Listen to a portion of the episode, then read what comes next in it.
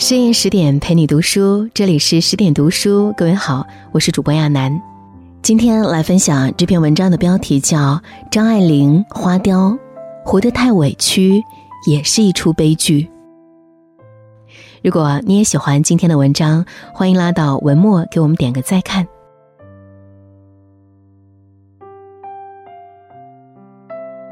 花雕顾名思义是指一朵花的凋零。张爱玲借此寓意作为小说题目，写了一位少女英年早逝的故事。一花一世界，一叶一菩提。一朵花从含苞待放到寂静猥亵，这一过程中折射出人间冷暖，世态炎凉。其中况味，正如三毛一句话：“人情冷暖，正如花开花谢。”不如将这种现象想成一场必然的季节更替。最懂张爱玲的胡兰成曾写长文对她进行评论，文中提到了花雕，在他看来，小说中的女主角一生委屈，委屈到死。张爱玲把她写成一个殉道者，获得一篇美丽却虚假的墓志铭。写故事的人。没有在故事里讲老生常谈的道理，听故事的人不妨从文中悟出一点生活的启示。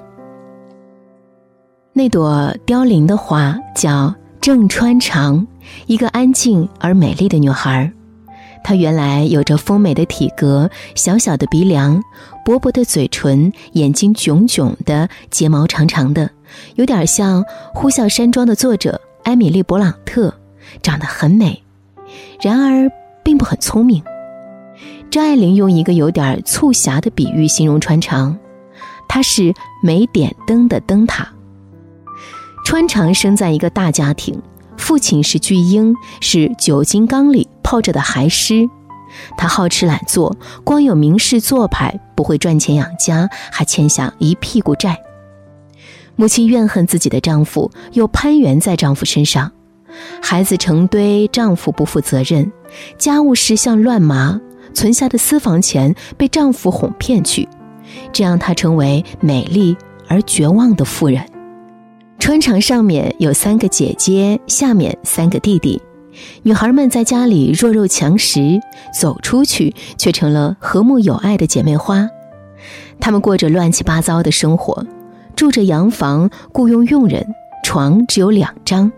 有钱坐汽车去看电影，没钱给孩子补牙，经常拖欠佣人工资，容许佣人邀请全弄堂的底下人来厨房用餐。受封建思想的束缚，郑家的女儿没有独立谋生的资格，她们只能当女结婚员。因为资源有限，她们为衣服首饰明争暗斗，花团锦簇地出入舞会，抓住每一个时机去钓金龟婿。姐姐们联合起来欺负川长，说她头发不染才好看，又说她适合穿素净衣服，处处压迫他。这一家人很像《傲慢与偏见》里那个杂乱无章的家庭，父母虚荣糊涂，姐妹庸脂俗粉。不过穿长不像伊丽莎白那样富有主见，她老实顺从，逆来顺受。书上写道。她是最小的一个女儿，天生要被大的欺负，下面又有弟弟占去爹娘的疼爱，因此他在家里不免受委屈。会哭的孩子才有奶吃，穿长不吵不闹，不争不抢，穿姐姐们瞧不上眼的衣服，当一片衬托红花的绿叶。姐姐们嫁了人，没了压迫，穿长终于漂亮起来。她想等父亲有了足够的钱送他上大学，再找一个合适的人结婚。可惜这纯属他的痴心妄想。为了争取上大学的资格，张爱玲与父亲大闹，被关小黑屋，差点病死。就算如此，他也不愿妥协，幸而逃出，永远离开了父亲这个家。后来，他又考进香港大学，再后来有了旷世的。张爱玲，她笔下的郑川长太懂事，不管什么，给我最好，不给也没关系。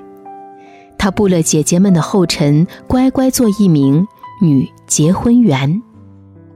经人介绍，川长有了对象，是一名医生，叫张云帆，海归人才，自身条件好，家底也不薄。起初，川长看不上人家，嫌他个子不高，嫌他说话不爽利。见过几次面，嫌弃的地方成了爱恋的缘由。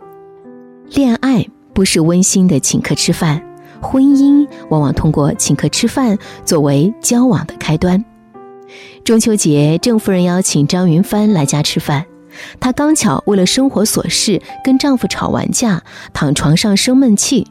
客人来了也不招待，穿成连哄带劝，她才下楼一起吃饭。为这一点鸡毛蒜皮，夫妻俩又起争执，当着准女婿的面拍桌子、摔饭碗，甚至恶语相加，鸡飞狗跳。遇到这种情形，换谁都会感到委屈吧。川长选择了隐忍，他努力维持场面，希望息事宁人。在幽暗的角落，张云帆和川长轻声闲聊，他没有抱怨，也没有吐苦水。反而为父母的不懂事进行辩解。在这个混乱不堪的家里，川长是唯一懂事的人，也是最委屈的人。当他发现张云帆对他的家庭表示容忍时，他感到了放心。人生不如意事十之八九，意外和心愿，不知哪一个先到来。川长盼望成为美丽的新娘。最终却成为难堪的病人。起初是肺病，张云帆天天过来为他打针配药，没有像样的睡衣，很多天没洗澡，床单也没换过。以这种情形面对结婚对象，他觉得委屈，然而没有办法。内心的苦楚，肉体的痛苦，他不愿倾诉，宁愿借打针太疼的理由掉几滴泪。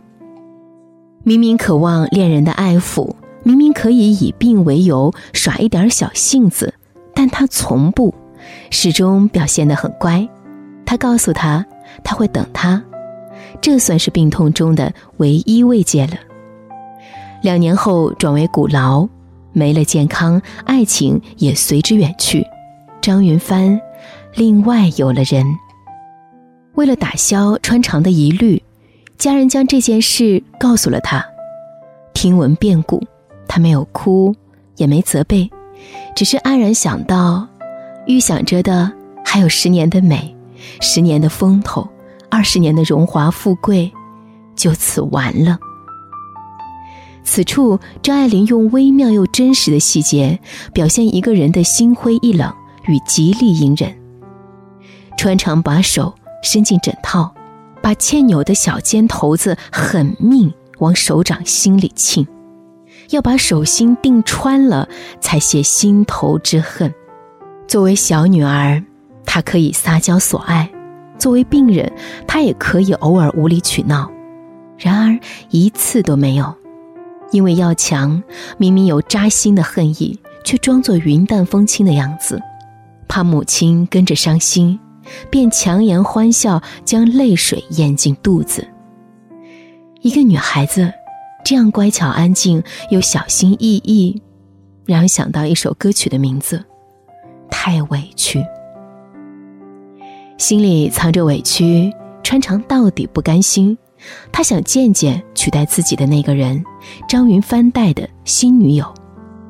家人满足了他的心愿。新女友是一位健康丰腴的女性，落在川长眼里，只觉得对方长得不如自己，还矫情做作的跟张云帆闹别扭，嫉妒、羡慕、气愤、自惭形秽，各种滋味，唯他自知。客人走后，家人觉得有必要安慰一番川长，平日怕传染。因而从不进房间的父亲这次也来了，他抽着雪茄，在自己和病人之间制造一层隔离的烟雾。大家对张云帆的现任女友评头论足，说她难看，说她太胖，说她没气质，各种批评，完全是露骨的虚伪，或许也可看作善意的谎言。穿肠虽然不够聪明。但也懂人情世故。面对家人的安慰，他敷衍、迎合，笑着配合，因为他明白，你笑，全世界跟着你笑；你哭，便只有你一个人哭。太懂事固然惹人心疼，受委屈的却是自己。郑氏夫妇担心人财两空，不愿在穿长身上花更多钱。作为父亲，郑先生已经被这个女儿连累，做出牺牲也是迫不得已。作为母亲，郑夫人其实有私房钱，但她防着丈夫不想拿出来。家庭是温暖的港湾，人心有冷，也有暖。张爱玲的犀利在于将人性凉薄的一面撕扯出来。郑夫人一狠心，将丈夫那番难听的话转述给川长听。这一场万箭穿心，让川长意识到自己活在世上已成拖累。趁家人不注意，他艰难地挪出家门，坐上黄包车。他决定买瓶安眠药，自我了结。然而物价上涨，带的钱根本不够买药。况且也没有医生开的证明。他用这笔钱吃了一顿饭，看了一场电影，茫然的逛了一圈，与这个五光十色的世界进行告别。还是步履艰难的回了家，看看镜子里羸弱不堪的自己，穿肠搂着母亲痛哭。这是他唯一一次的自我放纵。他短短的一生中，这或许也是唯一一次表露委屈的时刻。如果一个人悲观到极点，反而会冒出绝处逢生的乐观。看着窗外的天，听着弄堂里的市井之声，穿肠平静的心里充满希望。可是没过多久，他还是病死了。墓碑上写道。川长是一个稀有的美丽的女孩子，爱音乐，爱静，爱父母，无限的爱，无限的依依，无限的惋惜。知道你的人没有一个不爱你的。世人总说委曲求全，其实委屈哪里求得了全？很喜欢《甄嬛传》中的一句台词。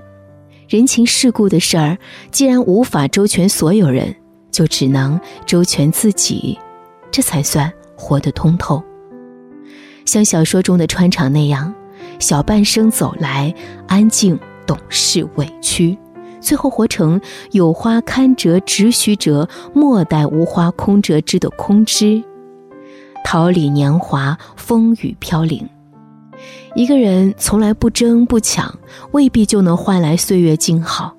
想要的、能要的，还是要靠自己去争取。就算全世界的人都不爱自己，至少还有自己爱着自己。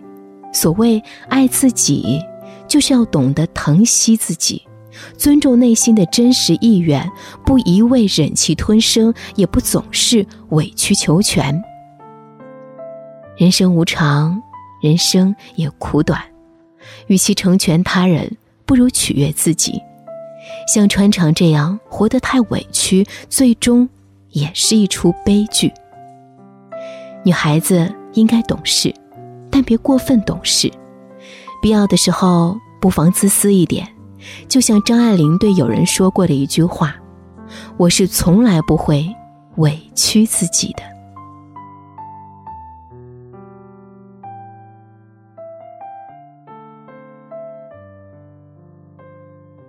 更多美文，请继续关注十点读书，也欢迎把我们推荐给你的朋友和家人，一起在阅读里成为更好的自己。